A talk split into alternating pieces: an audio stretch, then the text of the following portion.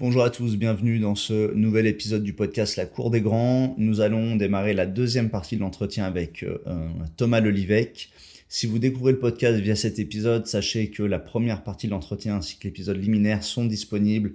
Je vous recommande quand même de les écouter au préalable pour ne rien rater.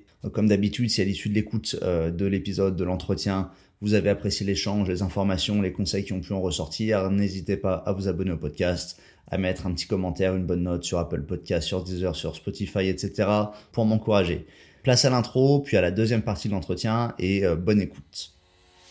La croissance externe et ses différents leviers est la stratégie par excellence derrière les plus grands succès entrepreneuriaux et les plus grosses fortunes. De Bernard Arnault à Xavier Niel, en passant par François Pinault ou Bernard Tapie, et pour ne citer que les plus connus parmi les Français, tous ont bâti leur empire et leur fortune en rachetant des sociétés. Pourtant, l'immense majorité des entrepreneurs ignorent tout de cette stratégie et se focalisent quasi exclusivement sur la création d'entreprises et la croissance interne pour se développer. Rachat de sociétés, acquisition, fusion, prise de participation, investissement, etc. Ce podcast vise à comprendre, démystifier et rendre ces stratégies accessibles aux chefs d'entreprise ambitieux et visionnaires afin de développer significativement leur activité, leur patrimoine et leur richesse pour rentrer à leur tour dans la cour des grands. Donc, euh, intégration de, la société, de, de l'agence, là, quand, étais, quand tu bossais euh, en tant qu'intégrateur, a été compliqué. voilà, le, vendeur a mis des, des, bâtons dans les roues de tout le monde pour ben, des raisons d'ego, des raisons de, de, de, posture psychologique, de caractère et, et de choses qui, qui, avait été mal anticipé. Je veux dire, c'est, c'est, enfin, quand on rachète une boîte, on, on va pas se dire en premier lieu, tiens, quels sont les, les ressorts psychologiques euh, qui vont euh, qui vont avoir lieu. Euh, on pense au, business, à l'organisation, aux finances, on analyse le bilan, le machin il y a, il y a, des, des, il y a des facteurs humains extrêmement importants. Là, en l'occurrence, euh, on, on, a bien vu euh, quelles étaient les, les limites justement des, des facteurs humains et, euh, et, les risques potentiels. Toi, une fois que tu as fait ça, donc ton expérience est terminée après ça, dans cette boîte-là, tu t'es lancé à ton compte, donc tu as fait de l'IMO et on va dire, là, il y, a, il y, a, un an ou deux, tu as lancé ta boîte de promotion immobilière. Euh, et c'est dans le cadre de ta boîte de promotion immobilière que euh, tu as pu faire un premier achat d'entreprise euh, un premier achat donc d'une boîte euh, de, de, travaux. Et je pense que moi c'est ce que j'aimerais là que tu nous expliques un petit peu euh, comment est-ce que est-ce que est-ce que ça s'est passé qu'est-ce que c'est nous nous donner un peu plus de un peu plus de détails. Ouais. Euh, alors donc effectivement après avoir lancé la boîte de promotion alors ce qui est particulier c'est que euh, je parle de rachat de, de société parce que c'est en fait moi je je le vois comme un groupe c'est-à-dire qu'avec ma conjointe on a les elle, elle fait la partie travaux, moi je fais la partie promotion. Faut savoir que d'un point de vue assurance, euh, je peux pas moi être détenteur de l'entreprise de, de, construction, d'accord? Donc ça fait que moi je le, je le chapote entre guillemets, mais je suis pas, euh, c'est mes fonds, mais euh, indirectement voilà ça, ça passe. Je, je, social de l'entreprise de travaux. Non, en fait je peux je peux pas le, le faire parce que sinon d'un point de vue assurance je, je suis mort. Donc c'est pour ça que j'ai pas de part, mais en, en, soi j'y suis. J'ai vraiment l'approche groupe euh, sur sur la partie promotion et parce que j'estime en tout cas que si je maîtrise pas toute ma chaîne, alors tout le monde me dit oui, mais c'est un risque. Et effectivement, c'est un risque. C'est-à-dire que si tu toute la chaîne, bah, s'il y a, euh, a un maillon qui pète, bah, en fait, tu toute ta chaîne qui, qui va tomber. Et en même temps, le fait d'avoir toute la chaîne euh, donne de la consistance, en fait, euh, au, au service donné. Euh, donc moi je préfère euh, je préfère cet, cet effet de consistance. Euh, j'ai plus l'approche Mac que l'approche Windows, on va dire ça comme ça. Et, et donc c'est pour ça que j'ai à cœur d'avoir cette approche de d'intégration en fait et, et a fortiori de de croissance externe. Alors, comment je suis arrivé, euh, parce qu'on va peut-être partir du début, c'est comment on est arrivé en fait à cette notion de, de croissance externe. Quand moi je suis allé, euh, donc euh, quand euh, j'ai créé la boîte de promotion, je lance, euh, je lance la, la, boîte avec ma conjointe, on commence à regarder du coup toute la partie travaux, etc. On commence à, à identifier les, les différents artisans, machin. Et en fait, on, on arrive à un moment où on va voir une entreprise d'artisans, on va voir donc des grosses entreprises, mais en fait ils te, bah, ils te facturent hyper cher parce que bah, ils te font en fait, ils te facturent leur fonction support, ils te facturent toute leur structure. Euh, donc nous, on se dit bon, bah, finalement, nous pour notre niveau de rendement, etc., on, il faut qu'on aille chercher euh, une économie. On commence à aller voir des plus petites boîtes et en fait là, on arrive avec un, on fait une sorte d'appel d'offres et euh, on arrive avec un, un, projet à un peu plus de 600 000 euros. Et en fait, on va voir donc des petits artisans qui ont euh, qui ont des boîtes qui ont entre 3 et 7 employés. Sauf que là, ils te disent ouais, en fait, t'es es gentil, mais non, nous, on commence en plus à les projeter sur d'autres chantiers qui arrivent derrière. Et ils font ouais mais euh, t'es gentil mais en fait nous on n'est pas trop structuré euh, pour pour faire ça on n'est pas sûr d'être euh, on n'est pas sûr d'être à la hauteur en fait euh, de, de vos attentes en plus on leur demande d'avoir une approche assez structurée de leur de leurs travaux, etc. Et donc à ce moment-là, se pose vraiment la question de dire, ok, mais du coup, est-ce qu'on ferait pas mieux nous de créer notre boîte, de créer notre entreprise de construction? Et ce qui faisait sens parce qu'on se dit, bah le, le plus simple, c'est effectivement de faire ça. On va recruter deux, trois, quatre personnes et puis ça va aller, ça va aller beaucoup plus vite. Sauf qu'à ce moment-là, se pose aussi une question qui est la, la notion de, euh, de, crédibilité et la notion de confiance vis-à-vis des entités, notamment assurance, banque, etc. Et l'avantage quand tu rachètes une boîte, c'est que tu rachètes son, son, son intériorité, tu rachètes son, son ancienneté. Et, et là, du coup, ça, ça fait que pour nous, c'était hyper intéressant parce que quand on doit se faire valoir en tant que promoteur et qu'on doit faire valoir derrière une entreprise travaux, en fait, il faut savoir que l'assurance et la banque vont aller regarder l'entreprise, vont aller regarder sur les, vont aller regarder les chiffres, vont aller regarder les statuts, etc. Et euh, nous, on s'est dit, bah, si on la crée, en fait, c'est une entreprise qui aura euh, trois mois d'expérience, trois mois d'existence ou deux mois d'existence. En fait, la banque va jamais nous suivre parce qu'en fait, on passe par un, euh, on passe par un prestataire qui n'a pas d'expérience. Donc là, à ce moment-là, on s'est dit, ben, ce qu'on va faire, c'est qu'on va racheter. Et le fait de racheter, ben, en fait, on va avoir finalement une entreprise nouvelle, je mets entre guillemets nouvelle, mais qui a 40 ans d'expérience. Et donc nous, ça nous a, ça, enfin, l'approche était vraiment, c'est comme ça en fait que vraiment on s'est dit, on va racheter l'entreprise parce que racheter l'entreprise, de quatre employés, globalement, c'est pas, enfin, tu peux la créer en fait. Là, on s'est dit. Vous, vous avez vu en, dans l'entreprise un, un, actif, on va dire, un peu intangible. C'est ça. Qui a une alors en plus du savoir-faire, en plus du reste, mais il y a quelque chose aussi qui s'est démarqué, c'est cette question d'antériorité et de levier au niveau des assurances et des banques en termes de crédibilité. C'est quelque chose qu'on n'envisage pas forcément en premier lieu quand on se dit je vais acheter une boîte, on se dit je vais acheter un, portefeuille client, un savoir-faire, euh, une activité, mais il y a aussi des fois d'autres bénéfices un peu collatéraux comme ça. Complètement. Nous, nous, enfin vraiment la, première réflexion, tu vois, ça, ça, serait mentir de dire que j'avais un objectif de croissance externe et que on voulait racheter, etc. J'avais ça en tête parce que bah du coup, de par mon expérience, en fait, je trouve que là, moi, j'ai plus une âme de gestionnaire qu'une âme de créateur d'entreprise. Et je pense que ça, d'ailleurs, c'est le peut-être le premier point, c'est la première question qu'il faut se poser. Est-ce qu'on a une âme de gestionnaire, une âme de créateur? Si on a une, une âme de créateur, le rachat d'entreprise, est-ce que c'est vraiment pertinent? Je sais pas. Mais par contre, si on a une âme de gestionnaire, l'avantage, c'est que quelqu'un a déjà fait l'effort de création avant. Donc au moins, nous, on arrive et on est là pour optimiser le process, on est là pour le faire grossir, etc. Moi, je suis plus à l'aise sur cette part-là que euh, sur la part de création. Donc après, voilà, faut, je pense qu'il faut aussi euh, l'avoir en l'avoir en tête et savoir euh, savoir où est-ce qu'on est à l'aise. Donc voilà, en tout cas, voilà, l'objectif initial, c'était vraiment pas de dire on, on, crée une boîte et on va racheter tous les tous les euh, tous les fournisseurs, tous les prestataires, etc. Mais en tout cas, on, on a fait ce truc-là. Euh, pour être très transparent, on l'a acheté 30 000 euros. Donc tu vois, c'est rien. Enfin, c'est que dalle. Le, le coût. moi aujourd'hui, je me suis dit, je rachète il y a un savoir-faire, il y a déjà une, cohésion d'équipe. Le chef d'entreprise euh, est prêt en fait à ce qu'on le salarie, parce que lui, ça l'intéressait d'être salarié. C'est quelqu'un qui veut partir à la retraite dans deux ans, donc en plus, nous, ça nous permet d'intégrer. Les, les, équipes que l'on a qu'on achète, on est en train de voir pour les faire monter un peu en grade, pour pouvoir intégrer ensuite des manœuvres dessous qui vont être moins qualifiées. Mais voilà, donc ça, on est en train de, de le mettre en place. Ce qui a fait qu'on a racheté l'entreprise, il y a eu deux choses. La, la première chose, juste, du coup, si je peux me permettre de, de, de, deux secondes, euh, comment est-ce que vous l'avez trouvé l'entreprise? Euh, Déjà, comment vous l'avez avez sourcé? À partir du moment où vous vous êtes dit tiens, on va racheter une entreprise, ouais. ce sera plus pratique. Euh, comment est-ce que vous avez démarché? Vous avez demandé à votre réseau? Ouais, en fait, c'était du réseau.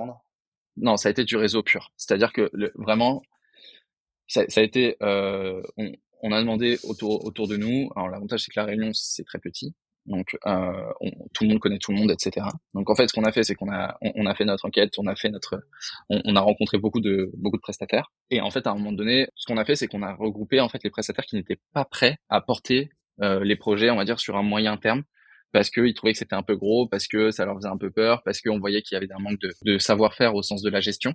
Donc il y avait un gros savoir-faire, euh, on va dire, euh, en termes d'artisan, mais pas en termes de gestion. Et en fait, nous, vraiment, la, la, réflexion, ça a été ça. Ça a été de dire, OK, où est-ce qu'on a une vraie valeur ajoutée et où est-ce qu'on peut alléger d'un poids, en fait, le, le, dirigeant? Et en fait, les, les discussions se sont faites assez naturellement, c'est-à-dire qu'on a dit, voilà, en gros, nous, on a, on a partagé avec eux le, comment dire, notre, la croissance de l'entreprise. Donc, on a dit, voilà, on a, on a un projet de à 600 000. L'année prochaine, on va avoir entre 2 millions et demi et 3 millions de, euh, de, de, de construction à faire. Donc on, on lui a dit voilà, nous on veut y aller et si on a un prestataire, on veut après bah, travailler ensemble, ça sera plus simple. Vous savez comment on travaille, on sait comment vous travaillez. Et en fait l'objectif c'est de voir jusqu'à où ils pouvaient aller. Et en fait à ce moment-là, nous ils nous ont dit, euh, il y a eu euh, trois prestataires qui nous ont dit bah en fait on, bah non on peut pas vous suivre parce qu'on sait pas faire. Et quand on leur a posé les questions de dire ok mais qu'est-ce qui vous bloque, euh, comment vous avancez, etc. Il y en a un qui dit bah moi c'est simple de toute façon et c'est avec lui du coup qu'on a avancé. Il a dit moi c'est simple dans deux ans je vais partir à la retraite. Là globalement donc ok tu gagnes combien? Enfin vraiment après on est parti dans les chiffres. Et, euh, et nous, il nous a dit, bah, moi, je, je me paye, mais en fait, euh, avec ma boîte, donc, euh, tu sais, il se paye un peu son, son resto du midi, son truc, mais globalement, il gagne pas grand chose. sur sa boîte, mais il a pas un gros Il vit sur sa boîte, mais voilà, mais ça reste, et on dit d'accord, t'as combien de retraite? Il me dit, bah, en fait, je sais pas, euh, ok, bah, attends, on va regarder avec toi, machin. Mais en fait, ça s'est vraiment fait comme ça. Et, à un moment donné, on lui dit, bah, nous, ce qui nous intéresserait, potentiellement, c'est, euh, bah, qu'on t'intègre avec nous. Euh, comme ça, toi, après, on te fait un salariat pour deux ans. Ton job, c'est uniquement de faire en sorte que les équipes travaillent et qu'elles travaillent bien. Tu es là en tant qu'expert technique, tu viens deux heures dans ta journée, une heure dans ta journée, cinq heures dans ta journée, tu fais ta vie. Nous, on veut juste en fait t'avoir et tu réponds juste au téléphone quand on t'appelle.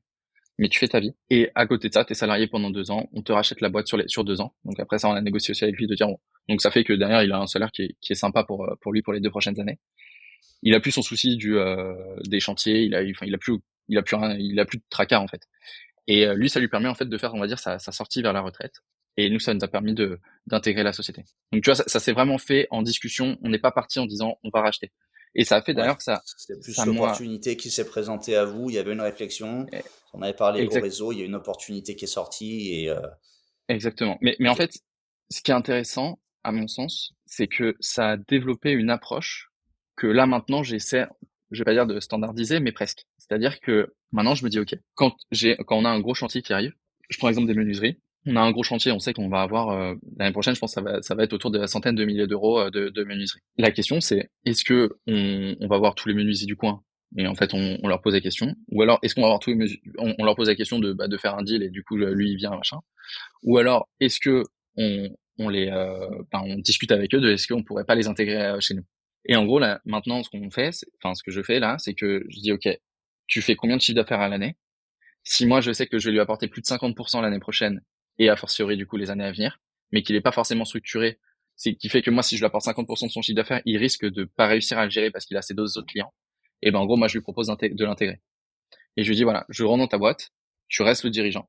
Enfin tu restes euh, comment tu restes le dirigeant au sens technique. Tu restes à la tête on va dire euh, des opérations. Tu, tu, tu, restes à la tête des opérations, mais c'est moi le chef de l'entreprise. Donc c'est-à-dire que moi je prends 51, tu as 49, on fait une montée, je te rachète au prix donc euh, à chaque fois, par exemple, c'est sur 5 ans, on va faire 10% par an. Je te rachète à la valorisation du moment, pas à la valorisation euh, à la date où je te rachète. Et l'objectif, c'est de faire croître la boîte. Mon objectif en faisant ça, c'est que du coup, le gars, il est intéressé pour le faire parce que souvent, bah, le gars va partir à la retraite ou autre. Et moi, ça fait que derrière, c'est intéressant parce que je lui apporte le business de toute façon. Moi, je sais déjà que je lui apporte minimum 50% de son chiffre d'affaires. Donc le gars, en fait, il sait que derrière, bah, il va pouvoir se reposer un peu sur son truc, il va pouvoir faire ce qu'il aime, qui est de faire euh, la partie réalisation. Il n'est pas sur la partie euh, commercialisation. Il n'est pas sur la partie structuration de l'équipe. Il a plus tout ça. La gestion du champ, la gestion de son planning, c'est nous. Donc en fait, il fait globalement, il, fait, enfin, on divise quasiment par euh, par trois sa charge en fait. Ouais. Et, et l'avantage en plus, c'est que et c'est là où moi j'ai une grosse enfin on a une grosse discussion avec eux qui est de dire qu'est-ce que tu veux faire, qu'est-ce qui t'amuse, qu'est-ce qui t'anime, etc., etc. Et, et du coup, le, le deal, c'est, ok, bah, si ton deal, si ton, ton appétence elle est sur la partie travaux, et ben nous on va s'occuper de tout le reste, on te décharge de tout, et du coup tu peux partir tranquillement à la retraite dans 5 ans, 6 ans, 7 ans. Et mon objectif du coup sur cette phase-là, c'est de faire le changement, c'est-à-dire que j'ai un petit peu de temps. Euh, ça fait que pendant 5 ans, donc il y a, y a bien évidemment des clauses de euh, de bad liver et good liver, forcément. Donc je dis ok, bah moi si euh, pendant sous 2 ans, 3 ans, et ben en fait ça marche pas, bah, je, je peux me rétracter. Si machin, enfin etc. Donc là on, on le ça on le on le met en place avec euh, avec avocat. Et derrière ça nous permet vraiment de comment dire de de l'intégrer petit à petit dans la boîte. Ça nous permet d'avoir le contrôle parce que moi ma grosse peur à chaque fois c'est ne pas avoir le contrôle du planning. La grosse difficulté en promoteur c'est de pas contrôler ton planning ce qui fait qu'il y a énormément de de projets qui mettent euh, un an et demi de retard deux ans de retard et c'est un enfer. Ils prennent des pénalités enfin bref tout le monde y prend. Donc en gros là le truc c'est que moi ça me permet du coup d'avoir cette euh, d'avoir cette cette gestion. Et ce qui fait d'ailleurs que le euh, bah là on le voit sur la base de, de construction. Bah, le chef dans, enfin, l'ancien chef d'entreprise maintenant nous appelle en disant ah bah au fait j'ai un tel avec qui je travaillais avant, il y a un appel d'offres. Et il veut bosser avec nous.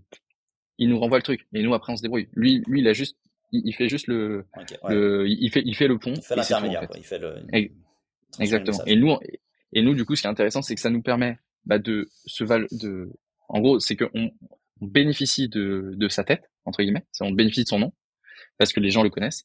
Et derrière, en fait, quand nous on arrive, ils disent ah ouais, mais en fait, vous avez du coup les process qui sont géniaux, le euh, comment votre manière de faire elle est top.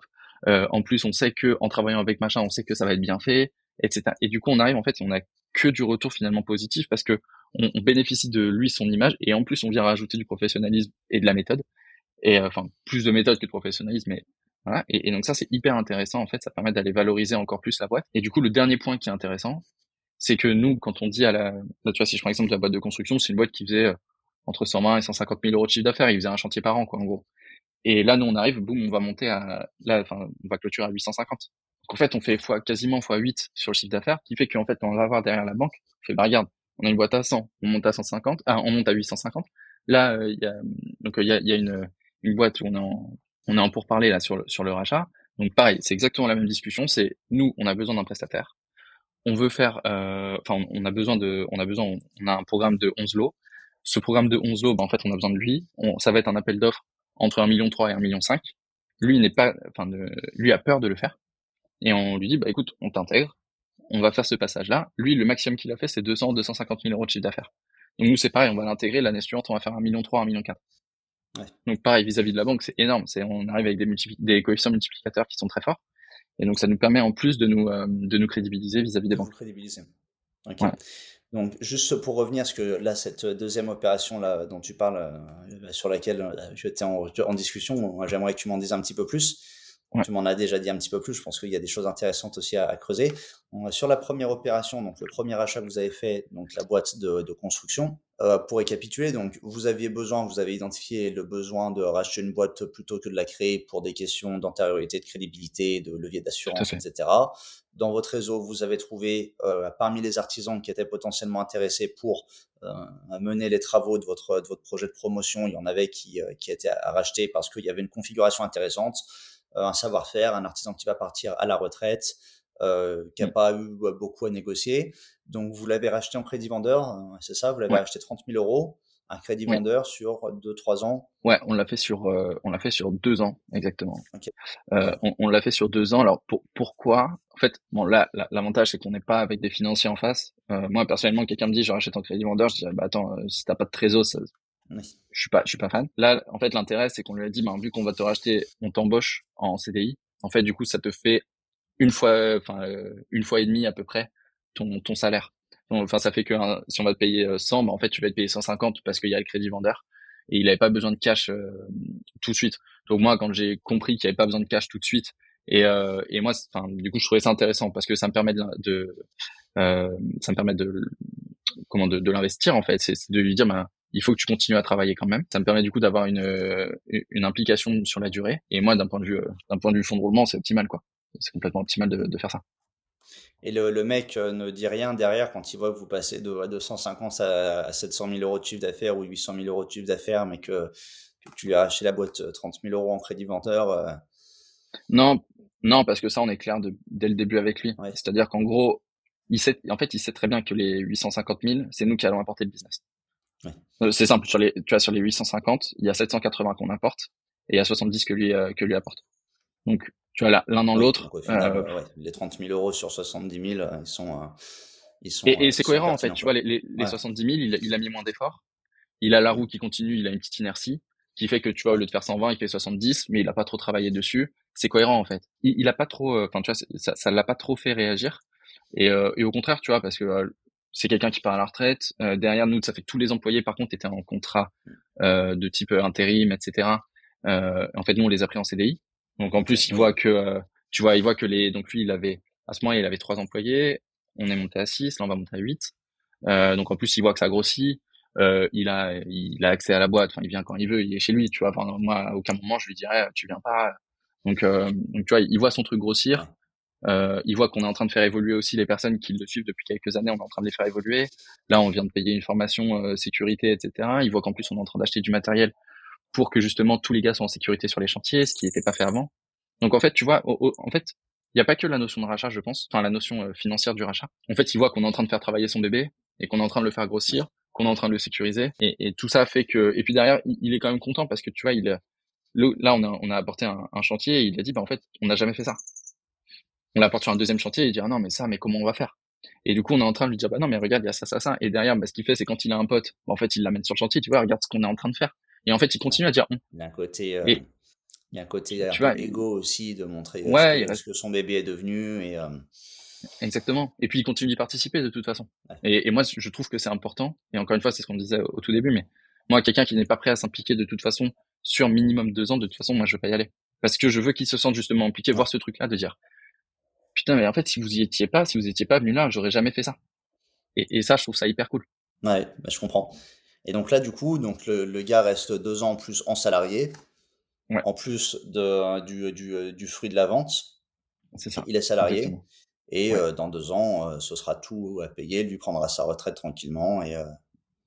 On verra. On, on verra. Moi, j'ai pas, j'ai pas forcément. Enfin, on verra dans deux ans. On verra comment ça se passe. Là, ça se passe très très bien si si euh, s'il veut pas trop partir, on fera, tu sais, tu peux faire des, tu peux faire un cumul emploi-retraite. Oui. Et dans ces cas-là, tu vois, on, on, lui fera, on, on, lui fera entre guillemets un petit billet en complément. Euh, et, euh, et voilà, tu vois, on va, on va pas. Euh, oui, vous n'allez pas le mettre à la porte directement. Enfin, je veux dire, si. en fait, en fait, sur, sur, faire, Exactement. Et puis mine de rien, tu vois, il, il apporte quand même son truc. On n'est pas, alors, ça fait très, ça, ça fait peut-être un peu prétentieux de dire ça, mais tu en es pas à 1000 euros près, tu vois. Donc en, en gros. Oui si ça permet de, de, de l'impliquer, il y a, y a tout, en fait, il y a toujours un retour qui vient derrière. C'est-à-dire que il est content, il, il, connaît, il connaît tout le monde. Il, tu vois, ça fait 40 ans qu'il bosse dans le même métier, il connaît tout le monde. Donc, dans tous les cas, il y a forcément des retours. Et ça, j'estime que ça vaut bien 1000 euros par mois ou, ou 1500 euros par mois. Donc, euh, voilà. Donc, euh, non, là-dessus, je suis pas très regardant. Donc, s'il veut partir, en fait, c'est plus, moi, je, je l'aborde plus en disant, c'est pour toi. C'est-à-dire, si tu veux partir, tu pars. Si tu veux rester, tu restes. Et je te mets pas la pression. Ok. D'accord. Bah, c'est une belle. Enfin voilà, c'est un, un deal qui est vraiment gagnant-gagnant pour tout le monde, tant sur le plan financier que sur le plan humain. Et au final, c'est aussi ce qui est intéressant là-dedans, c'est que tout le monde y gagne. Et euh, effectivement, je pense qu'il peut encore vous apporter euh, des choses en, en, étant dans la boîte. Euh, Complètement. Son, son, implication et son antériorité. Ok. Et donc là, du coup, le nouveau deal, donc le nouveau rachat sur lequel ouais. vous êtes en ce moment, donc oui. c'est une autre société, donc c'est un autre corps de métier ouais, dont vous avez besoin euh, pour euh, des projets de promotion de, de, plus grande ampleur, là, les, les, projets que vous êtes en train de lancer. Ouais. Donc là, comment est-ce que ça s'est passé un peu, le sourcing euh, de la boîte à, à racheter, les négociations? Ouais, c'est pareil. Les conditions? On a, en fait, on a, on a, on a fait pareil. C'est-à-dire qu'on on avait, on avait un besoin. Donc, tu vois, comme je te dis, c'est, en gros, on, on, a besoin de travailler le bois. On a besoin de quelqu'un qui travaille le bois. On a, un, on a un projet qui va prendre un million, ouais, un peu, entre un million trois et un million cinq. Donc en fait là, ce qu'on a fait, c'est qu'on a, bah, on a, on a sourcé, on a allé voir, euh, enfin on a, sourcé à peu près tout, quasiment toutes les boîtes du coin qui, qui, qui sont susceptibles de, travailler avec nous. Ces boîtes-là, on les a sourcées comment? En fait, on les a sourcées avec l'entreprise de construction, avec l'ancien dirigeant de l'entreprise de construction. Il a dit donne-nous toutes les personnes euh, sérieuses. Donc il nous a donné toutes les personnes sérieuses et euh, enfin qui pour lui, qui, lui, lui, lui lui semblait sérieuses. Et en fait, de, de, ça, on a discuté avec tout le monde. Et, euh, et en fait, on a, on a pu voir, il y a, y a, notamment un entrepreneur euh, qui, pareil, lui, il a son, son entreprise. Ils sont, euh, ils sont trois dans la boîte. Euh, il a, nous, on lui dit ouais, combien tu, euh, enfin, on, on, on, lui présente le projet. Ce projet, il fait, ouais, par contre, les gars, c'est un peu gros pour moi. Donc moi, quand il me dit ça, je trouve ça bien parce que ça veut dire potentiellement, justement, moi, je vais pouvoir lui apporter quelque chose. Il dit c'est un peu, c'est un peu de sa part que de dire ok on y va et, et qu'au final tu te retrouves avec la moitié du chantier de fait. Exactement. Donc en gros il dit c'est un peu gros pour moi. On dit d'accord mais est-ce que ça t'intéresserait ce type de projet? Parce que c'est important. Euh, donc lui il nous dit bien évidemment oui etc etc. Euh, à ce moment-là moi je lui posais la question de pourquoi c'est un peu gros pour lui? Est-ce que c'est un peu gros parce qu'il n'a pas les ressources? Est-ce que c'est un peu gros parce que la production n'est pas capable de la faire? Est-ce que euh, c'est ses fournisseurs qui peuvent pas le livrer? Enfin j'essaie de, de, comprendre. Et, et, là, il me dit non, c'est juste que je. Donc là, il m'explique qu'il est complètement sous l'eau, qu'il travaille 90 heures semaine, qu'il en peut plus. En fait, entre le job euh, commercial, le job machin, il n'y arrive pas. Euh, il, a, il, à chaque fois qu'il livre, il est en retard. Enfin bref, il commence à, à me parler de toutes ces problématiques-là. Et à ce moment-là, du coup, je lui disais, mais est-ce que moi, je peux pas t'aider en fait sur, sur, toute cette gestion-là? Est-ce que euh, peut-être que moi, je peux t'apporter en fait ce savoir-faire-là qui fait que euh, bah, toi, tu finalement, tu, tu travailles le bois, ce que tu aimes faire, mais par contre, tout le reste, nous, on le prend euh, nous on le prend pour nous en fait. Et euh, je vais dans ce cas, on peut peut-être travailler ensemble, pas forcément d'un point de vue contractuel, mais peut-être qu'on peut euh, joindre nos sociétés, etc. Moi, je l'aborde vraiment comme ça. Je, je, je veux pas arriver un peu requin, tu vois, en disant attends on va te racheter, etc. J'essaie de, de comprendre sa, sa, démarche. Et en fait à ce moment-là, il laisse la porte complètement ouverte. Il dit ah ben pourquoi pas. effectivement, c'est vrai que là je suis sous l'eau. En plus, bah du coup ma moi mes enfants me disent qu'ils me voient pas assez, euh, etc. Donc en fait, tu vois, tu, tu commences à, à, rentrer dans, dans ceux qui me disent ouais, et puis en plus là j'ai la cinquantaine bien passée, euh, je commence à en avoir marre, etc. Euh, je me pose un peu la question de ce qui va se passer quand je vais partir à la retraite, etc. Et, et en fait, bah du coup, petit à petit, je, je, alors il y a une sorte un peu, il y a une forme de manipulation bien évidemment, mais petit à petit, je vais attends, t'as, t'as la retraite, la fenêtre qui s'ouvre et voilà, en fait, c'est ça. Et, et, du coup, je le, mais je le laisse ouvrir les fenêtres, tu vois. et, euh, Et à un moment donné, bah, menuisier. Ouais, pour menuisier, c'est pas mal. Et, et, et, ouais, et donc ça, ça fait que, bah, au bout d'un moment, je dis, bah, attends, peut-être que nous, on peut peut-être travailler ensemble. C'est-à-dire que moi, j'ai un million cinq de, de chantier. Euh, regarde, moi, je en fait, je t'apporte ce gros chantier-là. Toi, derrière, bah, en fait, le seul job que tu as à faire, c'est d'aller sur le chantier et réaliser. Tu as du matériel, etc. Donc, parce qu'en plus, il a, il a une, je sais pas dire une usine, mais en fait, il a, il, a, il a un hangar avec pas mal de matériel. Je suis pareil, tu vois, ce, ce matériel-là, qu'est-ce que tu vas en faire? Est-ce que tu l'utilises vraiment? Etc. Il me dit, ouais, j'utilise vraiment, mais bon, pareil, bah, euh, j'utilise, mais euh, peut-être à 30% de leur capacité, euh, etc. Donc en gros, tu vois, je dis ok, mais tu vois ça, tu pourrais le valoriser et ça, on peut peut-être essayer de le valoriser ensemble, etc. Et quand je lui parle de la du job commercial, il me dit que c'est la galère. Et en fait, pour pour te dire, c'est que moi, quand j'ai fait le rendez-vous avec lui, il, est venu me voir un dimanche à 17h. Et il me dit, bah moi le commercial, je le fais le dimanche. Et je fais, ouais, mais tu vois, je, je, à un moment donné, enfin, je, je, suis assez peu fervent des, des mecs, tu des entrepreneurs qui disent qu'ils travaillent de de 3 heures du matin jusqu'à 22 heures, euh, machin, tu vois, ça j'y crois pas. Et, et je pense juste que du coup le mec était complètement exténué et, et en fait c'est à ce moment-là où je lui dis bah peut-être que bah est-ce que si tu enlèves toute la partie commerciale, la partie gestion, etc. Peut-être que tu peux faire rentrer ça en 5 jours? Et euh, donc il m'explique que oui. Et en fait c'est vraiment comme ça en fait. C'est dans cette discussion là que ça s'est fait. Et, euh, et je lui dis bah ça serait peut-être intéressant de d'envisager qu'on travaille ensemble, qu'on s'associe, que moi je rentre dans la société, je prends la gestion, je prends la gestion commerciale, je prends la gestion de support, je prends toute cette gestion là et moi, par contre, ce que j'attends de toi, c'est que tu sois un expert technique. Je fais donc c'est toi qui vas manager les gens. Il me dit ouais, mais moi je suis pas un bon manager. J'ai ok, maintenant ce que ça veut dire, c'est que toi tu vas être responsable technique et nous on va mettre un manager. Et donc en fait, et je commence à discuter avec lui de, du montage en fait de la structure de la boîte. Et je fais est-ce que tu es prêt à te mettre là dedans Et là il m'explique que oui, mais il a quand même du mal à déléguer. Voilà, donc tout ça j'essaie moi de. Donc c'est à dire que moi je ne rachète pas tant qu'il me dit pas ok, je, suis prêt à déléguer à 100%. Attends, vous avez pas trouvé le, juste le bon fonctionnement. Euh... Exactement. Et je lui mets pas la pression. C'est-à-dire que pour moi, le rachat doit se faire de manière, je vais pas dire naturelle, mais de toute façon, c'est moi qui apporte le business. Et c'est toujours plus simple en fait. Vu que c'est moi qui apporte le business, je, je, je, le fais travailler sur le truc, je lui montre comment on travaille, je, je, je l'inclus, mais en fait, on parle très peu finalement de, de rachat au sens propre, parce qu'en fait, ça fait peur. Enfin, ce que je remarque, c'est que le, le chef d'entreprise a très peur de ça. Euh, il dit ah, mais attends, tu me rachètes. la, la, question, c'est attends, du coup, tu vas me destituer quoi tu vas m'enlever et moi je suis plus. Mmh. Donc j'essaie de, de voir et de, de, comprendre un peu comment comment lui veut travailler. Et une fois en fait qu'on arrivera et donc c'est ce qui s'est passé pour la construction et on va arriver en fait à ce truc-là de dire ok bah tu vois maintenant moi le seul job que je te demande c'est d'aller poser euh, les charpentes les trucs etc. Et en fait ça s'arrête là. Et regarde je t'apporte tout ça en plus. Tu vois là il doit il doit gagner l'équivalent de 3 3000 euros par mois. tu vois donc et là je lui dirais bah regarde tu vois il y a 3000 et ben en fait on va te faire monter à 4500 5000 et en plus, tu as des parts dans ta boîte, etc., etc. Et en gros, l'objectif, ça va être de dire, on te, on te reprend, tu restes actionnaire dans la société, donc tu as des fils, tu pars des dividendes, etc. Et à côté de ça, on va te payer mieux parce que ça va être mieux géré, parce que on va faire x10 sur ton chiffre d'affaires. Et du coup, ça va aller beaucoup mieux. Par contre, ce que j'attends de toi, c'est ça, ça, ça, ça. Et tu sors pas de ce rôle. Et, et là, de, de ce, enfin, je le travaille encore parce que je sens, en fait, je, je sens qu'il est prêt. Enfin, je, je, enfin, non, il est pas prêt. Il, il est prêt à entendre le rachat, mais il est pas prêt à lâcher les rênes. Donc c'est juste ça, où euh, là tu vois les, le, le, chantier il va commencer je pense dans 5 mois, 5-6 mois. Donc je me laisse encore 5-6 mois, le temps de le temps d'avancer, le temps de travailler avec lui, etc. De le projeter aussi, de le projeter sur les chantiers, de, dire bah tu vois regarde ça on va pouvoir le faire ensemble. Moi derrière je sais que j'ai d'autres chantiers qui arrivent et du coup ça va permettre de vraiment le, le projeter petit à petit en fait. Et euh, ok. Tu vois? Et, et, vraiment le le c'est comme ça que que, que j'anticipe parce que parce que je suis le porteur. C'est un cas très. Enfin, en, en croissance, croissance externe, c'est en fait, enfin pour moi, il y a deux axes. C'est il y a une branche que je ne fais pas. Si, si je prends, je sais pas, je suis une agence digitale, je fais du Google Ads, mais je fais pas du Facebook Ads. Il y a une entreprise qui fait du Facebook Ads, je vais la racheter pour pouvoir proposer ce service à mes clients. Moi, je suis dans une dans un cas assez différent parce que je dis, ben moi, j'ai besoin de ça pour faire mes chantiers, j'ai besoin de ça. Donc du coup, bah toi qui es là, je te rachète. Mais du coup, ça me laisse plus de temps parce que du coup, je peux travailler avec lui, je peux lui je peux lui faire sentir entre guillemets tu vois, le projet qui arrive. Et euh, il se projette avec moi, on commence à travailler ensemble et ça me permet en fait vraiment de travailler avec lui et après du coup de l'intégrer. Donc c'est un peu différent, tu vois, et ça fait que je prends vraiment mon temps. Et euh, parce que je, en fait, je l'ai senti quand j'ai fait notamment l'intégration dont on parlait tout à l'heure, c'est que dès lors qu'il y a une, un sentiment de pression qui est fait, je suis pas sûr que ça ça s'intègre vraiment bien. En tout cas, pas dans mon modèle à moi. Euh, je suis pas sûr que ça s'intègre très bien. Quelqu'un qui sait faire par cœur du Facebook Ads par exemple, et qui rachète une boîte parce qu'il veut pas s'embêter à, à, construire le truc et que les process lui vont bien, il est prêt à réintégrer et aller vite. Bon, pourquoi pas, il peut y aller un peu pushy. Moi, j'y vais vraiment de, de manière beaucoup plus euh, soft, on va dire, pour euh, pour pas le brusquer parce que ça reste des artisans, ça reste que ça reste des gens ah, euh, empathiques, tu vois. Très forte, euh, l'humain va faire le chantier. Enfin voilà, tu peux pas te permettre que. oui, et puis j'ai besoin de ses compétences.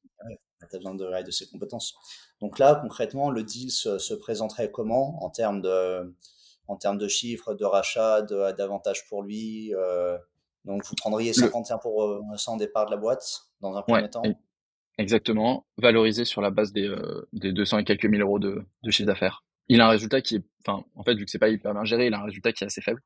Donc moi, ça me permet de, en fait, ça fait qu'il y a une valo qui va être assez faible, en fait, hein, mine de rien. Enfin, je, je pense que la valo, enfin, enfin moi, j'ai. parc de machine aussi, euh, tu me disais, il y a quand même, euh, oui. il y a, il y a quand même un peu d'immobilisation. complètement, complètement. En fait, ça fait que globalement, je, je pense que sur la part d'activité, je pense que tu as sur 200 000 euros de chiffre d'affaires, et les, les résultats qu'il qui fait qui sont euh, enfin tu vois il, il, est il est en dessous des euh, il est en dessous des 8% de, de résultats résultats nets donc c'est faible. Donc ça fait que moi enfin je pense en tout cas que tu as la valo on va être autour des 80 80 000 euros sur la part activité. Il a il a deux deux employés plus lui. Euh, donc après ça il y a un savoir-faire mais en gros ça moi je vais pas le valoriser. Euh, donc je vais dire on est autour des 80 000 donc je dirais écoute c'est 80 000 mais moi je sais le en fait je, je sais le potentiel qu'il y a parce que je vais le porter. Donc euh, je vais dire bah écoute ça vaut 80, on va le prendre 100. Mais par contre, euh, en fait vu qu'on va le prendre 100, mais moi je vais prendre que 50%, donc en fait je vais le diviser. Et puis il y a un parc machine, pareil, euh, estimé à peu près autour des 200. Donc euh, là c'est pareil, c'est de dire bah en fait les, la partie des la partie sur les 200 000, euh, bah là on va on va le valoriser euh, un peu moins parce que ça a été amorti et donc ça veut dire qu'on va être autour des 150 et pareil je vais dire je vais prendre 75 donc en gros ça fait que moi je vais avoir un rachat autour des on va dire entre 120 et 130 et sur cette part de 120 130 pour 100 départ oui, pour les 51. On rachat aux alentours de 120-130 et sur 51 pour euh, oui. son départ. Oui. Ok, donc Tout à fait. 49. Voilà. Et, et, en gros, voilà, exactement. Et après, du coup, sur ce, sur ce deal-là, moi, je, je lui dirais que je vais prendre 50% cash. Donc, euh, moi, je, je lui verse. Et il y a les 50 autres pourcents, ça sera du crédit vendeur parce qu'encore une fois, moi, il est, je, je veux, je veux qu'il se sente impliqué dans ce, dans ce truc-là, même s'il a des parts je veux pas qu'ils se disent ah, c'est bon j'ai récupéré euh, j'ai récupéré 100 000 balles je me, je me pose et euh, donc c'est pour ça que je, je, je ferai 50-50 et après il y aura on fera sous forme de BSA avec 10% 10% 10% 10% donc 10% par an. Je te dis ça alors ça va être à, à renégocier ça va être à négocier bien évidemment mais en tout cas mais euh, voilà. Moi le deal envisagé ça va être 10% 10% 10% enfin voilà jusqu'à jusqu'au 100% et les 10 derniers pourcents il pourra décider de les vendre ou pas.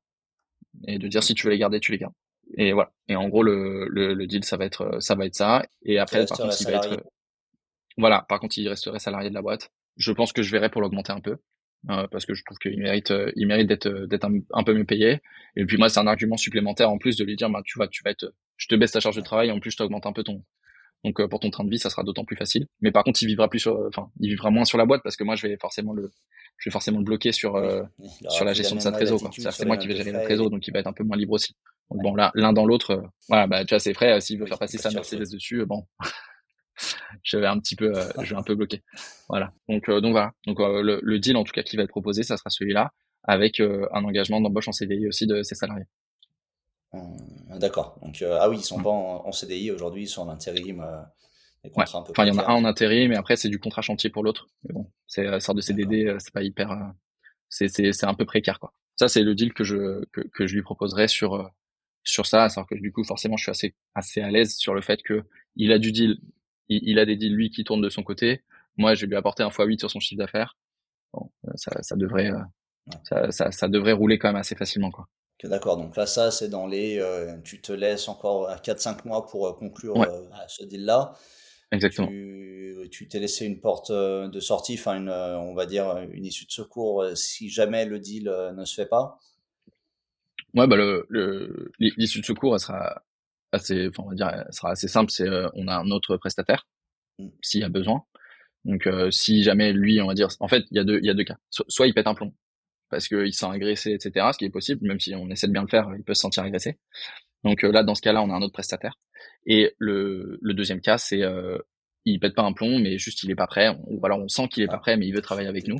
Et auquel cas on fait un premier deal avec lui. C'est ce que je dis depuis le début, mais voilà, si, si l'humain, en fait, si l'humain est pas prêt, euh, je pense qu'il faut pas trop insister. Dans ces cas-là, en fait, ce qu'on fera, c'est qu'on on travaillera avec son savoir-faire, ses machines, et puis ben, on le, facturera de manière, euh, on va dire normale. Et puis bah, le jour où il se dira bon, bah, en fait, euh, on va peut-être effectivement envisager un rachat. Là, à ce moment-là, moi, je mettrai dans la balance que le X% du chiffre d'affaires, en fait, c'est moi qui l'ai apporté. Donc comment le, comment on le valorise. Euh, ça, c'est euh, ce qu'on fera. Mais dans tous les cas, même s'il veut pas se faire racheter, mais qu'il est enclin à ce qu'on travaille ensemble, dans tous les cas, je l'aiderai pour structurer de telle manière. En fait, moi, ce que je vais faire, c'est que je vais préparer en fait. Je vais continuer à travailler dessus. Je vais préparer un potentiel rachat dans le futur je vais lui faire comprendre en fait ce que moi je lui apporte. Je, je encore une fois, je, je, je me ferme pas, tu vois. C'est-à-dire que même si je le sens pas prêt, bah, s'il pète un plomb, c'est très différent. Mais, mais si je le sens pas prêt, qu'on y va, qu'on qu'on y, bah, je, je, vais encore retarder un peu, et puis on, on, verra comment on travaille ensemble, et lui il comprendra vraiment qu'il y a une approche de gestion d'entreprise en fait, et ce que le potentiel que ça peut apporter. Oui, il comprendra par lui-même qu'il a tout à y gagner. Ah, de toute façon, s'il y a bien un truc que j'ai compris, notamment dans le conseil, tu vois, quand tu arrives en tant que consultant, personne te fait confiance.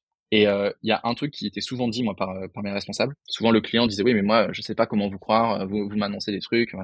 Et à chaque fois il disait ça et je le garde un peu en tête maintenant. C'est-à-dire que le meilleur moyen de gagner la confiance de quelqu'un, c'est de faire un projet ensemble et d'être dans la merde ensemble. Et en fait là tu vois ça peut c'est-à-dire que si je sens que lui, il n'est pas encore capable de passer le pas parce que bah, c'est un problème de confiance, tout simplement, et bah, peut-être que justement là, lui, il se dira, peut-être que là, il se dira, ok, bah, on a été un peu dans la merde ensemble, on a fait la gestion ensemble, ils ont bien marché, euh, ça a été difficile, mais j'ai bien aimé leur, euh, leur manière de travailler quand c'était difficile, etc. Je me suis senti épaulé. Et peut-être qu'à ce moment-là, justement, le, le, capital confiance sera plus fort. Et ça veut même peut-être dire que j'achèterai peut-être un peu plus cher parce que la, la, boîte forcément sera valorisée différemment. Mais peut-être que j'aurai des conditions de deal qui seront peut-être plus avantageuses. Peut-être qu'il me dira, bah, tu sais quoi, fais 100% de crédit vendeur. Parce qu'il s'en tire en confiance, parce qu'il aimerait bien le truc. Euh, voilà. Et euh, ça, ça, peut apporter des choses, des choses intéressantes. Enfin voilà, je, je pense pas que c'est pas parce qu'un deal se fait pas maintenant qu'il sera forcément mauvais quoi. Oui, d'autant plus si la, la, confiance a été a été établie et qu'il y a eu un vrai lien et que euh, et que tu as montré des gages de, de, de, sérieux, de qualité. Il faut, je pense, pas, voilà, il, y a, il y, a, toujours un facteur temps qui est, qui est euh, à prendre en compte. Euh, et comme tu disais, quand on, on, va mettre la pression sur des gens pour les racheter, euh, même s'ils sont vendeurs, euh, même s'ils ont envie de vendre, même si c'est eux qui font la démarche de vendre, voilà, cette notion de pression va, est plus un risque que le deal ne se fasse pas, ne, ne se fasse pas plutôt qu'un qu'un avantage. Ouais, complètement. Et puis même, enfin, ce que je veux dire, c'est que acheter un truc qui part, euh, qui part en cacahuète derrière, euh, enfin, tu vois, ça, ça sert personne. On est vraiment sur des temps longs. D'ailleurs, ça c'est le truc où je pense que, tu vois, celui qui va faire des formations, par exemple, euh, il va dire aux gens acheter, acheter, acheter. Ouais, mais c'est un temps long en fait. Ça prend vraiment du temps. C'est, enfin, moi, ça me choque pas qu'un rachat de boîte ça prenne un an. Ça me choque, mais pas du tout. Et, et, c'est, non, quand je dis rachat, c'est, c'est, c'est même pas d'être propriétaire, tu vois. C'est juste le temps de travail. De la négociation. de la négo, en fait. Et, du coup, on est. Et t'as pas encore parlé vraiment de rachat, t'as pas encore valorisé vraiment 100%, mais, mais en fait, c'est juste que ça, ça me choque vraiment pas, quoi. Et euh, parce que c'est, c'est de l'humain, c'est de la discussion, le vendeur, il a besoin d'être en confiance. Donc, euh, et, puis moi aussi, enfin, moi en tant qu'acheteur, j'ai besoin d'être en confiance. Ouais. Et vont se rajouter à ça en plus les délais du juridique, euh, la communication entre les avocats des uns des autres, euh, s'il y a des avocats des deux côtés, si on, on en passe par là. J'ai des amis qui se connaissent, qui se rachètent. Euh, il y, en, y, en, a une qui rachète la boîte de l'autre. Elles, elles, elles, ont convenu de tout, hein, elles se sont mises d'accord de tout, machin, etc. Juste déjà toutes les démarches juridiques, opérationnelles, financières, machin, ça fait presque un an. Alors qu'elles sont d'accord sur tout, alors qu'il n'y a même pas de négociation, il n'y a pas de quoi que ce soit. Euh, c'est donc euh, voilà, c'est on est sur du temps long, il faut le savoir. Euh, quand c'est les premières opérations qu'on fait, ça peut prendre encore plus de temps parce que bah, forcément on découvre, on, on, on, on fait des erreurs, on, va faire des mauvais choix, on va se tromper, etc. Donc, mais on est sur du temps long et ça peut prendre un an, un an et demi. Non, c'est pas choquant. Mais, mais c'est pour ça que ce, à, le, rachat ou la croissance externe, c'est vraiment quelque chose sur une stratégie long-termiste. On n'est plus sur de, de du gain de cash flow euh, immédiat. Des fois, il va falloir même quelques années avant que l'acquisition vraiment ne se rentabilise et, déploie son, mm. son, plein potentiel euh, financier. Euh, C'est pas voilà une, méthode d'enrichissement immédiate. Euh, on peut, hein, il y a des culbutes à faire, évidemment, comme de, de partout. Il y a des, des exceptions, mais bien sûr, mais bon, faut, enfin, ouais, je, je, pense que tu vois, ça, ça, ça a suscité un peu d'engouement le, le Netflix sur sur Bernard Tapie où en fait tout le monde croit que ça a été magique, mais voilà, enfin, faut, faut quand même pas oublier que, euh, encore une fois, c'était du temps très long, quoi. Et ce fameux truc du, euh, ouais, et puis le fameux truc de dire j'ai un euro, je rachète la boîte, on enlève l'IMO, on enlève le truc. Ok, mais c'est, enfin, ça, ça, marche pas comme ça. Et tu vois, il y a, y a, une boîte qui est, qui est en, en, vente actuellement, euh, en, dans, dans, le milieu de l'immobilier en, en, France, tu vois, et, et, cette boîte-là, on te dit ouais, elle est en vente pour un euro symbolique. Mais en fait, quand on dit un euro symbolique, c'est pas un euro. Enfin, tu vois, la boîte, elle est en vente 2 millions. Mais en fait, on te dit c'est un euro symbolique parce que vu le potentiel, enfin vu la taille du truc, vu le machin, etc. Effectivement, ça vaut que dalle. Il y a 200 employés, etc. 2 millions, c'est rien. Donc tout le monde te dit ouais, c'est un euro symbolique. Oui, ok. Mais derrière, il y a des gens qui ont racheté des boîtes 1 euro et qui ont réinjecté des millions de trésors derrière pour pouvoir faire. Donc voilà, même, même, si on va dire la valeur est 1 euro pour des, des raisons, on va dire de, de, de, c'est des raisons juridiques. ouais, c'est ça. Raisons juridiques derrière, c'est. Mais, tu rachètes pas une boîte rentable à 1 euro. Exactement. Et, euh, et si tu rachètes une boîte un euro ou peu, en général, tu rachètes des dettes. Donc en fait, tu t'achètes une dette. Et enfin voilà, donc il y a, y a, quand même, enfin je, pense qu'il faut, faut s'enlever un peu le côté euh, miraculeux en fait. Je pense du truc, euh, c'est c'est pas du tout, c'est pas du tout le cas. Et, euh, et après, enfin je veux dire, c'est des approches complètement différentes, sont de racheter des boîtes en, en, difficulté que de racheter des boîtes qui sont rentables. Il y a des boîtes rentables qui valent pas un euro, mais qui sont rentables dès le premier jour, qui, qui sont à vendre et il y a des boîtes en, en difficulté. Et c'est vraiment une approche différente. Il y a, il y a d'autres implications quand on va racheter des boîtes en, en, difficulté qui sont juridiques. Il faut être, euh, il faut être bien accompagné. Ouais, euh, pour avoir l'expérience de boîtes en, en difficulté, euh, et quand je parle de difficulté, je parle de, de, de procédures vraiment juridiques euh, euh, avec euh, les, les, tribunaux de commerce, mandataires judiciaires, etc. Il y a des implications très très, euh, enfin il, il, y a des grosses contraintes. Donc aller racheter ça, il faut savoir vraiment ce qu'on fait et il faut s'attendre derrière à réinjecter ou en tout cas à faire face à des à, à des, à des contraintes qui, qui vont prendre du temps à, à, à résoudre. Ouais, Effectivement, Bernard Tapie, c'est très romancé. Après, après, c'était aussi une autre époque. Après, il faut aussi voir qu'il y avait un, un, un, soutien des banques derrière, parce qu'il y a, il y a toute une histoire de, de relations avec les banques, le Crédit Lyonnais, qui a, après avec qui il a eu des, des gros soucis, mais qui était derrière les rachats de boîtes à un euro symbolique, mais qui allait remettre des fonds et etc. Donc, euh, c'est pas vraiment, euh, voilà, c'est très fantasmé. Et, euh, ouais, c'est ça. donc, je pense qu'il faut quand même s'en méfier un peu. oui, oui. Et euh, d'autres d'autres projets de, de rachat là, donc là il y a le il, y a, il y a cette boîte dont tu nous as parlé. tu es un peu toujours à l'affût. Il y a déjà d'autres choses vraiment que vous avez ciblées. Ouais, j'en parlais hier. Tu vois, j'en parlais hier, donc c'est très récent. Euh, là, je dois l'étudier. C'est un c'est une boîte euh, c'est une boîte qui fait de la menuiserie. Pareil en fait. Euh, là, donc c'est quelqu'un qui est vendeur pour le coup. J'ai pas rencontré le vendeur, c'est un intermédiaire. La, la question, euh, la question que moi du coup que j'ai posée de suite, c'est combien de temps il reste dans la boîte? Je sais qu'il m'a dit euh, il veut partir de suite. Donc euh, là, moi, dans, dans ce cas, voilà, moi dans, dans ce cas de figure, ça serait un no-go euh, mm. parce que je je veux pas je, je veux pas aller sur euh, je, je veux pas qu'il lâche le truc, euh, même si voilà c'est tout à fait justifié, il veut partir à la retraite, etc. Et encore une fois, je m'en fous qu'il soit dans l'opérationnel, mais je veux qu'il soit dans, sur un soutien à minima commercial au début, parce que parce que c'est son nom qui est connu. Donc voilà, là je suis en train de je suis en train de regarder ça, je suis en train d'étudier. Je je considère le rachat d'entreprise comme un plus mais je considère pas que c'est un euh, je considère pas que c'est un must tu vois. Je, je je me sens pas obligé. Euh, vraiment euh, je regarde juste les trucs ça me permet déjà de rencontrer du monde. Je trouve que c'est intéressant tu vois rencontrer des chefs d'entreprise euh, qui sont en cours de revente de comprendre pourquoi euh, comprendre où ils en sont les leviers etc donc ça je trouve que c'est toujours intéressant pour moi et euh, l'autre l'autre truc c'est que bah je me fais aussi la main sur euh, la partie valorisation etc. L'intermédiaire, je me fais je fais toujours un peu attention parce qu'il présente un peu toujours le truc, un peu comme si c'était un agent immobilier, comme quoi c'est la super opération du mois. Voilà, je je reste je reste hyper hyper vigilant et même si les chiffres peuvent être intéressants, encore une fois, je pense que c'est un peu le le leitmotiv là de de, de cet épisode là, mais moi, c'est, c'est vraiment plus sur l'humain et s'il est prêt à y aller ou pas. Est-ce qu'il est prêt à vendre, mais est-ce qu'il est prêt à se faire acheter? En fait, je, je, fais un peu la distinction, c'est-à-dire est-ce qu'il est prêt à, travailler avec moi et pour moi, et est-ce qu'il est prêt à travailler sur la valorisation d'une boîte qui n'est plus la sienne? C'est, vraiment ça, moi, le, la question. Donc ça, aujourd'hui, voilà, c'est très récent. Mais voilà, je, reste vraiment à l'affût de, du coup des différentes boîtes qui sont autour. Et j'essaye un petit peu de, de mailler tout l'écosystème pour bah, pour essayer de comprendre euh, et, et, et, aussi le, enfin au-delà de, de, comprendre est-ce qu'il est est-ce qu'il est vendeur, c'est euh, est-ce que moi je suis acquéreur au sens est-ce que j'ai suffisamment de business à lui apporter ou est-ce que je suis en train de m'apporter une contrainte où en fait j'ai pas tant que ça de demande pour moi, ça veut dire que je dois faire une démarche commerciale à côté auprès d'autres sociétés. Et il faut pas non plus que tu vois je m'éparpille, c'est-à-dire que le la, la boîte que je rachète doit être un outil pour moi, mais il faut pas que ça soit un boulet que je vais traîner à essayer de valoriser parce qu'au bout d'un moment en fait je suis tout enfin j'ai 24 heures dans ma journée euh, et euh, je passe déjà beaucoup de temps dans ma journée à, à bosser. Donc euh, le truc c'est que j'ai plus beaucoup de, de dispo. Donc le, le truc c'est qu'il faut pas que je rachète un truc où il va falloir que moi j'aille enclencher une inertie derrière ou que j'aille alimenter une inertie qui est déjà en place mais que j'aille l'alimenter que j'aille euh, faire de la prospection commerciale. Ça je, je veux vraiment essayer de l'éviter au maximum. Donc euh, il faut que quand je rachète la boîte il faut que je sache déjà que moi, avec mon activité à moi, je vais pouvoir la rendre rentable déjà tout seul. Et une fois que j'ai fait ça, après, effectivement, je verrai pour euh, peut-être pour pour la pour la racheter ou celle-là ou peut-être une autre. Il y a une activité que moi j'aimerais bien racheter, je trouverais hyper intéressant. euh, c'est une boîte de gestion de patrimoine.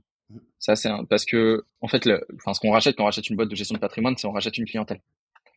Et euh, tu vois, je, je, pense que dans le cadre notamment de la promotion immobilière, notamment à la Réunion, il y a un vrai, euh, il y a un vrai travail du coup d'éducation client. Il y a un vrai travail de, enfin, d'éducation de l'investisseur, du chef. Enfin, moi, je travaille avec le chef d'entreprise pour le coup, donc c'est pour ça que moi, le, une boîte de conseil en gestion de patrimoine, c'est hyper intéressant parce que du coup, je pourrais avoir une personne ou deux ou trois dédiés qui vont en fait travailler pour la valorisation d'un patrimoine. Et moi, en plus, du coup, mes outils, enfin, ce que je vends, sont des sont des outils qui sont à mon sens pertinents pour valoriser des pour valoriser de bah de de comment du, du cash du cash enfin du, du résultat de l'entreprise quoi donc en fait je, ça je trouverais ça hyper intéressant parce que ça me permettrait parce que là du coup je suis en train de travailler sur le socle construction fabrication mais du enfin la, phase production on va dire. Mais du coup il y a la phase aussi revente et j'aimerais bien ça j'aimerais bien travailler enfin capitaliser dessus à un moment donné parce que je pense qu'il y a des il y a des belles choses à faire. Donc euh, donc voilà mais ça on est plus sur un moyen terme. euh, il y a encore pas mal de, de perspectives et voilà c'est sûr que si enfin c'est intelligent de toute façon dans le cadre d'un groupe de se dire ben je vais racheter là ce que tu rachètes c'est euh, les moyens de production quelque part et après te dire ben, est-ce que je peux pas racheter aussi les, les moyens de commercialisation de mes projets? Ça. donc là via les gestionnaires de, de patrimoine et leur clientèle. Donc euh, c'est intéressant de voir le développement comme ça d'une boîte de pas se dire bah tiens je vais ouvrir un pôle commercial dans ma boîte pour aller démarcher etc mais est-ce que je rachèterai pas euh, un portefeuille client qui n'est pas exactement le portefeuille euh, un client euh, de, de, mon activité, mais en tout cas, il y a eu une intersection euh, dans la clientèle et je peux clairement vendre mes produits à ce portefeuille client-là. Exactement. Et, et un autre truc que je pense être hyper pertinent, c'est que mon objectif, c'est que le, mon objectif ultime, on va dire, c'est que peu importe où ira le client, chez mes concurrents ou chez moi, je gagne. Ce que ça veut dire, c'est que tu vois, si je suis, si, si j'ai un truc de conseil en gestion de patrimoine et qu'il y a un client qui dit tiens bah je, je, vais voir et que moi je vais dire euh, je vais dire à mon concurrent bah je te commercialise si tu veux moi je m'en fous je suis pas tout à fait sur le même secteur. Je sais pas toi t'es à l'ouest moi je suis euh, je suis à l'est euh, machin. Bah vas-y. Et, et, et, je vais te commercialiser parce qu'il y a un client si ça se trouve il voudra pas dans, dans moi je suis dans le secteur est peut-être qu'il voudra pas être dans le secteur est. Peut-être qu'il voudrait être dans le secteur ouest. Bah, plutôt que moi de perdre 100% du client bah, en fait autant que je gagne 6% 7% de la commission. Et du coup peu importe où il va je gagne effectivement un peu moins mais je gagne. Et pareil, si lui, il veut, euh, le, le, promoteur, il veut construire, bah moi j'ai l'entreprise de construction. Si à un moment donné il a besoin d'un supplément, enfin il a besoin d'un complément pour la construction ou il a besoin de construire tout court, bah hop, moi je peux construire pour lui. Et ça fait que j'alimente les clients, mais du coup je gagne euh, les concurrents, mais je gagne aussi sur eux. Et ça vraiment mon objectif du coup ultime, c'est que voilà, peu importe en fait l'activité, même si elle est pas centrée sur moi, je gagne quand même. Tu vois. Un peu une, une stratégie tentaculaire d'être de, de partout et soit tu gagnes euh, complètement, mais au pire ouais, tu gagnes un petit peu Exactement. plusieurs endroits. Quoi. Bah, tu vois, c'est, c'est comme, euh, si, si, je regarde les grands comme un Bernard Arnault, tu, tu vas, euh, je, je, regardais, tu vois, il a des parts chez Patek, Philippe. Ouais. Tu, tu, regardes, à aucun moment, tu te, tu, quand si t'achètes une Patek Philippe, à aucun moment tu te dis ouais, je suis en train d'enrichir le groupe LVMH, parce qu'en fait c'est pas lié. Mais, mais, il a des parts, donc en fait tu te retrouves. Ils ont des parts, parce que Patek c'est une boîte euh, familiale justement, c'est une des une maison horlogère familiale. Ils font pas, ils font pas partie d'un groupe quand même, Patek. Patek, ils font pas partie des LVMH. Non, Patek font pas partie de LVMH. Niveau horlogerie, ils sont pas très bien lotis LVMH. Après, à Patek, c'est une maison familiale, c'est un groupe. Alors, est-ce qu'ils ont vendu peut-être quelque part, ils ont cédé quelque part à LVMH ouais, Je sais pas, mais je, non, non, c'est pas, c'est pas LVMH. Enfin, de ce que j'ai regardé, je suis pas expert hein, du truc, faut regarder, mais ce que je veux dire, c'est que si tu achètes une Patek Philippe, tu, tu, vas, en fait, t'es pas, tu t'es pas chez LVMH. Et pour autant, et, et, donc t'es pas chez Bernard Arnault entre guillemets et pour autant tu l'enrichis quand même tu vois. Et en fait c'est ça que je trouve hyper intéressant c'est que ouais, j'ai été acheter mon sac Louis Vuitton et à côté je vais acheter ma, la Patek. Et ben en fait la Patek j'ai enrichi la même personne. Alors oui pas pas d'autant c'est pas même pas une belle journée de shopping quand même. Mais, mais voilà. Là, t'as fait une belle journée. Mais, mais tu vois en fait moi c'est ça qui m'intéresse c'est que la, la, personne même sans s'en rendre compte en fait oui. vient enrichir un même groupe qui se qui euh, je vais pas dire qui s'auto-suffit mais en tout cas qui peu importe en fait le produit tu vois la personne te dit bon bah tu sais quoi moi euh, moi je suis je suis un client particulier j'ai toutes mes fenêtres à refaire. En fait, je vais voir l'entreprise de menuiserie. Et en fait, elle, elle serait jamais allée voir un promoteur, elle s'en fout. Et, euh, et du coup, en fait, elle va quand même enrichir. Et donc, en fait, peu importe le besoin, fait que tu vois, ils, enrichissent. Et moi, je pense que c'est là que tu arrives à faire des, des, des groupes qui, euh, bah, qui ont une généra enfin, qui génèrent un chiffre d'affaires qui est, qui est conséquent et surtout qui, euh, qui peut pas vraiment mourir parce que t'es, es sur, tu as toutes les verticales finalement autour de ton business. Une, sorte de, de d'aspect organique, euh, tu vois, de développement, etc. Tu étais un petit peu de partout il y a la question du chiffre d'affaires, mais il y a aussi surtout la, question de la valorisation. parce que euh, le, chiffre d'affaires peut être complètement décorrélé de la valorisation, et c'est le cas d'un LVMH, euh, de, euh, de Tesla, etc. C'est le, les chiffres d'affaires sont importants, mais les valorisations le sont d'autant plus parce qu'il y a un, un, un, effet multiplicateur du fait des, des, des parts de marché, des participations dans à toutes ces sociétés-là. Donc c'est d'autant plus important. Bon, et ben écoute, dans quelques années, l'île de la Réunion t'appartiendra. on restera en contact, ça m'intéresse. Euh, tu vas passer des Non, mais c'est chouette. Euh, en tout cas, là, tu as déjà un bon, un bon démarrage et je trouve ça intéressant dès le début d'avoir pris le parti de, de, faire de la croissance externe, même si, si c'était pas le, forcément la stratégie euh, de base que, que tu avais en tête, d'avoir identifié l'opportunité très rapidement et d'y être allé et de t'être rendu compte que ben, voilà, il y a, y, a, y a, un coup à jouer dans cette, cette stratégie-là. Il y a des effets de levier intéressants à tous les niveaux et que euh, ça peut être un, une stratégie de développement comme une autre. Euh, ouais, ouais, ouais. Et puis, euh, enfin, moi, il y a un truc que je déteste faire, c'est c'est prouver la valeur. Parce que je trouve ça, en fait, je trouve ça très long, c'est intangible. Et je trouve que le fait de racheter des entreprises où il y a un capital confiance déjà local fait gagner du temps, en fait. Parce que tu as déjà, finalement, une, un capital confiance qui est existant. Et donc, tu as moins besoin, je trouve, de prouver la valeur. Euh, tu as juste à la confirmer. Et je trouve que c'est un peu plus facile. Après, c'est un avis très personnel, mais je, trouve que c'est un peu plus simple. Je, je pense aussi que c'est que c'est plus simple. On va dire que l'approche paraît plus complexe euh, parce qu'il y a un plus gros gap, euh, contrairement à, à, la création d'une activité où tu sais les efforts que tu vas mettre dedans pour créer la valeur.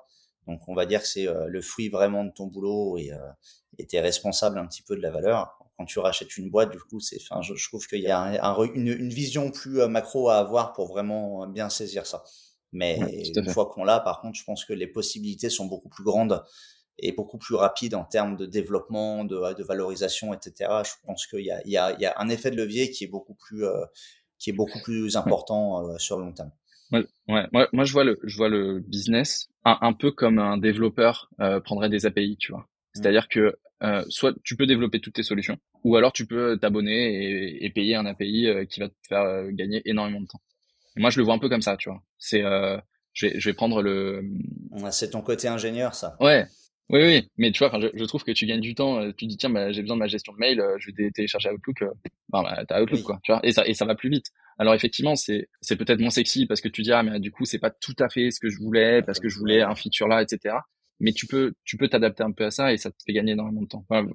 moi, le, le, en tout cas, le parallèle que j'aime bien faire, c'est un peu ça, quoi c'est un peu le, 80-20, c'est un peu un pareto de, de, de ton outil ou de, ou de l'actif que, que tu acquiers. Ce n'est pas exactement ce que tu aurais fait si tu l'avais monté là tout seul, mais le temps que tu gagnes et, euh, l'argent que tu gagnes et, les efforts que, que tu économises en le faisant, ben, il va largement, enfin, il contrebalance largement la perte de, de, de quelques, pourcents d'efficacité. De, Exactement tout ce que tu as fait. Bah écoute, merci beaucoup Thomas pour, euh, pour euh, cet échange. J'aimerais juste euh, terminer par une question que j'aime poser. Alors, est-ce qu'il y a, il y a un entrepreneur, quel qu'il soit, un français, international, le, peu importe, qui t'inspire particulièrement? Et si oui, quelle question est-ce que tu aimerais lui, lui poser si jamais il était à ce micro? Imaginons que le podcast prenne suffisamment d'ampleur pour que je puisse inviter n'importe qui. On parlait de Bernard Arnault, pourquoi pas un jour qui ouais, alors moi j'ai, Mais est-ce que euh, moi j'ai une très grande admiration pour le Bernard Arnault effectivement. Enfin pour moi, enfin, je, je, je trouve que c'est c'est incroyable, c'est absolument incroyable ce qu'il a fait. Le, d'ailleurs, il y a, y a, un bouquin qui est un peu à charge, mais euh, mm. euh c'est L'Ange exterminateur, si je dis pas de bêtises, que que j'ai j'ai j'ai enfin j'ai beaucoup aimé, bien qu'il soit à charge. Sinon, si on va dans d'un côté, on va dire peut-être un peu plus accessible, c'est pas un entrepreneur vraiment, mais qui travaille dans le domaine, c'est Jean, Jean de la Roche-Brochard. Que, un investisseur, un investisseur chez Clima Venture. de Xavier Niel. Exactement. Ce que j'adore, c'est que il n'y a pas de, enfin, il y a pas trop de faux semblants, tu vois. C'est-à-dire que euh, je, regardais euh, un épisode dans Lève tes chaussures, euh, tu sais, qui est fait par Théo Lyon, et où en fait il a été, il a été, il a été interviewé, et à un moment donné, il y a un des fondateurs, fondateur de, de Linker, qui fait du coup du, comment du personal branding sur LinkedIn pour les, voilà. Et à un moment donné, il lui pose une question en disant ouais, mais moi, j'arrive pas à prendre de, à prendre de la distance si je dois gérer quelqu'un si j'ai un problème avec un employé, etc. Et, euh, et le, le, Jean lui, lui dit, ok, t'as quel âge? Il dit, bah j'ai 23 ans. Et en fait, tu as la réponse de Jean, c'était non, mais en fait, du coup, ta gueule, en fait. Et il a vraiment dit ça comme ça. Il fait ta gueule, t'as as 23 ans, moi, à 23 ans, j'étais en train de réfléchir à quel jeu vidéo j'allais jouer. Arrête, en fait. Et, et j'aime bien ce, ce truc, enfin, cette approche qu'il a, qui est de dire, mais arrêtez avec vos trucs de super-héros à, à deux francs. Euh, c'est normal que, enfin, c'est normal que ce soit difficile. C'est normal que vous n'aimiez pas euh, virer quelqu'un. C'est normal que vous ayez peur du, euh, enfin, peur du conflit, peur de je sais pas quoi, etc. Et j'aime bien du coup cette, cette, approche hyper, hyper factuelle et euh, ouais, méga pragmatique. Et, et je pense que c'est ce qui fait d'ailleurs que, ouais, voilà. Mais du coup, je pense que c'est ce qui fait que c'est un bon investisseur parce qu'il s'enlève en fait toute cette part bullshit à la con. Mm. Et du coup, c'est ce qui fait que je j'aime beaucoup son son approche. Après, euh, tu vois, s'il y avait une question, j'aurais trop de questions à me poser, mais si on reste un peu dans, dans le sujet de, du rachat d'entreprise, tu vois, la, question que j'aimerais bien lui poser, c'est lui qui est dans la levée de fonds, dans, dans quel cadre, tu vois, ça, serait intéressant de lui poser la question, c'est dans quel cadre lui, il accepterait qu'une des startups dans lesquelles il a mis des ronds accepte de faire de la croissance externe et pourquoi? Parce que souvent, on voit dans, dans, des startups, le, deal, c'est, euh, OK, je mets 20 millions dans ta boîte, tu développes tout. Et, et est-ce que il y aurait pas ce modèle qui serait de dire, OK, tu mets 20 millions dans la boîte, et avec ces 20 millions, tu vas en prendre 5 et tu vas racheter une, tu vas racheter un concurrent ou tu vas racheter un. Euh, tu vas racheter une solution pour croître plus vite et pas avoir à le développer toi. Et du coup, dans, voilà, quelle serait lui sa, enfin, quelle serait sa grille de lecture pour se dire, ok, effectivement, c'est une bonne idée ou c'est une mauvaise idée, toi en tant que startup pour aller racheter la boîte? Ça m'intéresserait, tu vois. Intéressant. il y a quelques startups qui parlent de la croissance externe. Euh, J'avais rencontré dans, euh, notamment un, un, mec qui est PDG d'une boîte qui s'appelle Home Exchange, donc c'est de l'échange de maisons euh, sur Internet, une plateforme d'échange de maisons, et qui nous expliquait qu'ils avaient racheté, donc c'est une startup, ils avaient levé euh, plusieurs dizaines de, de, millions, et eux, leur stratégie a été, avait été de racheter différents acteurs de ce marché HLA. Ça avait été vraiment leur stratégie de croissance pour le coup, enfin une, stratégie de croissance assez euh, importante, euh, mais je trouve ça assez rare d'entendre des startups expliquer que leur stratégie de croissance principale mm. est la croissance externe. Après, ouais, les investisseurs mettent euh, du cash et euh, les startups ont des obligations de cash burn qui doivent cramer du cash. Euh, Exactement. mais bah écoute, c'est une très bonne question. Et je pense que du coup, c'est quelqu'un qui peut être accessible quand le podcast aura un peu de, un peu de notoriété. J'ai un ami hein, qui par réseau, ça pourrait être intéressant. J'ai un ami hein, qui, qui, a une, qui a une boîte, il lui a envoyé un mail comme ça en disant bonjour, je veux pas, je veux pas lever de fonds, mais euh, voilà ma problématique. Et euh, le mec a dit ok bah écoute, je suis à tel endroit telle telle heure, si tu veux passe et on, on discute on discute 40 minutes. Et le gars m'a dit incroyable quoi. Il dit je vais envoyer un mail, il a discuté avec moi 40 minutes et, et il me dit il m'a débloqué il m'a débloqué ce que j'aurais peut-être mis 5 ans à trouver quoi. Enfin, c'est parce qu'il a il a investi en tellement de boîtes en fait. Je pense que maintenant il il a des trends. Tu vois, ça, c'est pour lui, je pense que ça va très vite. Il sait exact, il sait déjà si si tu vas dans cette direction-là, tu vas tu vas te foirer ou tu vas réussir. En fait, je pense que il peut avoir des. Il a, je pense pas qu'il ait raison à 100%, mais il, a les grandes les grandes lignes déjà, tu vois.